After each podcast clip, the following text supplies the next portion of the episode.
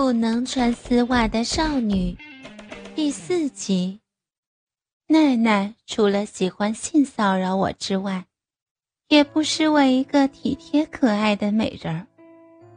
而且她的性格比我外向，在大学里有她陪伴，实在是件令人高兴的事儿。我们甚至被选为大学的校花，这是我后来才知道的事情。哎，美莎，你今天又是穿裤子，那我只能玩弄你的上半身了。这是奈奈常见的打招呼方式。我经常想，如果他是男人，肯定是个大色狼。奈奈，不要，其他人会看哦。不要紧，反正又没有男同学在。啊，好羡慕啊！美莎的乳房又长大了，我的怎么都这么小呢？你说谎，你明明就已经八十五 D 了。这时我留意到她穿着一条迷你裙和黑色丝袜。奈奈，你现在每天都穿丝袜和裙子吗？对呀，以前中学就已经习惯了。说起来，美莎，你为什么不再穿丝袜了？奈奈从乳房移到我的大腿上，来回扫抚我白皙的大腿。不要摸！我也不知为何我的反应如此大。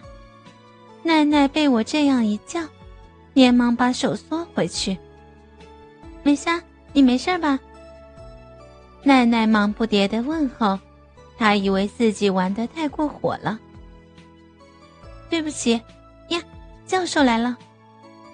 教授和同学纷纷走进课室，我们拿出书本准备上课。奈奈刚才扫抚我大腿，不禁让我回想起以前曾经我被一个男同学在火车上对我做同样的事情。心理作用之下，立刻睁开了。这堂课我是上的心不在焉。一直在思想自己的问题。我突然想起星野给我的卡片。下课后，便找到了他的办公室。我心里有点忐忑，自己的不请自来。幸好，星野笑着脸迎接我。研究室的布局很简单，墙角有一张书桌，旁边是书柜。上面都是心理学书籍。比较特别的是，房子中间有一张沙发椅，大概是让心理病病人躺卧问诊的椅子。不好意思，房间没有其他椅子，那只能请你坐这一张了。星野一边说话一边泡茶。哼，不要紧，这张椅子好像很舒服。我好奇的坐下去躺倒，的确让人很舒服。美莎妹妹，找我什么事儿？星野递给我一杯红茶。嗯，开学后我一直没有来拜会你，所以专程来你办公室看看。另外，我还有点事情。是婚礼的事儿吗？如果是美莎的困难，我很乐意帮忙的。但你要坦白把事情告诉我，我才能够帮得上。我鼓起勇气，把中学时如何差点被人调教成丝袜性奴的事情告诉他。我知道，星野可能从此就会讨厌我。哦，我明白了。星野握着我的手，让我感到很温暖。接着。他慢慢的跟我说着：“其实我上次跟你做爱时，我已经留意到，你的身体非常敏感，而且荷尔蒙分泌很多。一般人会称这样的女性为淫乱，但我认为其实只是天生而已，并不是坏事儿。”我脸红了。可是，由于你被人强制性侵，你的理智上告诉身体要厌恶。但生理上却催促你接受，当你理智较强时，便会做出一些逃避性的行为，例如你每次被侵犯时都穿着丝袜，所以你的身体也会对丝袜产生抗拒。其实你害怕的是要面对理智被战胜后那淫乱的自己而已，但心理上你会为身体筑起墙壁，长久下去，你会因为害怕性爱而拒绝结婚。甚至是和异性相处，那我该怎么办呢？不能穿丝袜还是事小，不能结婚的话，那我的幸福岂不是泡汤了？其实要医治不算难，可以尝试用催眠，然后。今夜有点钝了，然后怎么样？快说。不管他说的是什么办法，我一定愿意尝试。哦，要先把你催眠，然后让你体验一下正常的性爱，让你的潜意识不再反抗就行了。那，星野哥哥，你愿意帮我吗？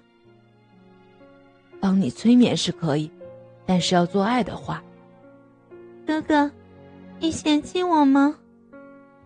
我泪汪汪的望着他，不不不，当然不是，美莎这么可爱，我怎么会，我怎么会嫌弃呢？只是刚才所说的是理论，实际上不知道行不行。那，美莎，就做实验对象好了。哥哥不是说过喜欢看我穿短裙丝袜吗？治疗成功的话，我就可以穿给你看了。说成这样，星爷也不能拒绝。他出去了一会儿，回来时手里拿着几双没开封的肉色丝袜。他要我把所有衣服脱下，只穿这双丝袜。我战战兢兢地在星野面前脱下了全身的衣服，只穿上了丝袜。星野把我的眼睛用黑布蒙上。然后把我放在那张大椅子上，我感觉到紧张，小臂也开始分泌出爱水。我不停地摩擦自己的丝袜脚，发出沙沙的声响。美莎，不要紧张，放松。青叶帮我按摩额头，慢慢的帮我催眠，从一数到十。当我数到六时。我就已经放松，意识慢慢变得散漫。对，这样放松身体。你幻想自己正在跟男朋友做爱，他深爱你的每一寸肌肤，他想亲你的乳头，可以吗？我点了点头，立刻有快感从乳头上传来。接着，我感觉到有人开始抚摸我。他越磨越快，越磨越用力。渐渐的，我又感觉到他越来越温柔。我沉浸在性爱的快感中。很快，我感觉到有鸡巴插入了我的逼道里。我慢慢的开始不再抗拒这种性爱的快感。我像个处女似的，感受到初次插入的痛楚。我的身体渐渐传来快感，身体舒服的要浮起一样。渐渐的，我的高潮来临了。我们互相高潮时，星野把精液射在我身上，让我变得又湿又黏。之后，我们深吻了很久。不知不觉的，我又丧失了理智。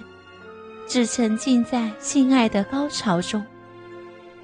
从此以后，我对性的恐惧就解决了，而我也正式成了星夜哥哥的女朋友。